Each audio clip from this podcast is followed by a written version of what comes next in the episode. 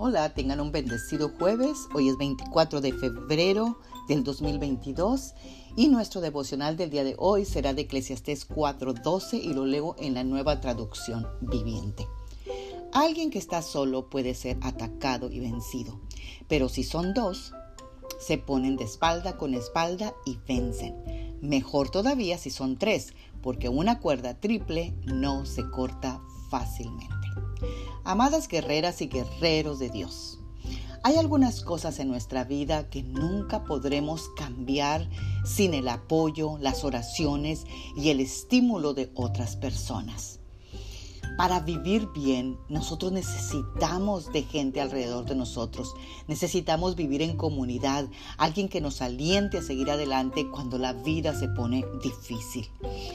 Jesús incluso nunca estuvo solo. Él tuvo un equipo de 12 personas y tres de ellos eran sus más íntimos. Si nosotros caminamos solos, es más probable que seamos vencidos. Sin embargo, si estamos en un grupo, estamos en comunidad, nos animaremos los unos a los otros. Mientras la vida nos presenta retos y dificultades, pero no seremos derrotados porque tendremos quien nos aliente y nos ayude.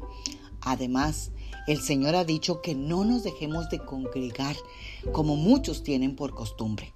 Y yo espero que tú me, que me estás escuchando no tengas esa costumbre, que al contrario te congregues, te reúnas, tengas amistades. Ahora hay tantas maneras de cómo tenerlas, ya sean virtuales, ya sean en persona, ya sean congregándonos. Espero no permitas que el enemigo te venza, porque él vence a los que andan solos. Así que yo te animo a que te congregues y que tengas comunidad y que hagas amistades leales. Oremos esta mañana. Padre Celestial, yo sé que tú estás con nosotros y que nunca nos vas a dejar y que tú eres suficiente para todo. Aunque hay momentos, Señor, que necesitamos alguien de carne y hueso en nuestra vida para que unamos fuerzas y no seamos derrotados fácilmente.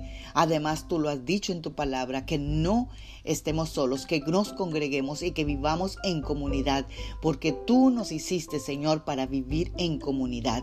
Además, tú dijiste, Señor, que nosotros amemos a nuestro prójimo como nos amemos a nosotros mismos. ¿Y cómo vamos a amarlo si nosotros no nos juntamos con el, con el prójimo, ni nos juntamos en una comunidad, ni tampoco en una congregación? Padre, ayúdanos por aquel enemigo no nos venza, no nos engañe y no seamos, Señor, derrotados en esta vida. Gracias, Padre, en el nombre poderoso de Cristo Jesús.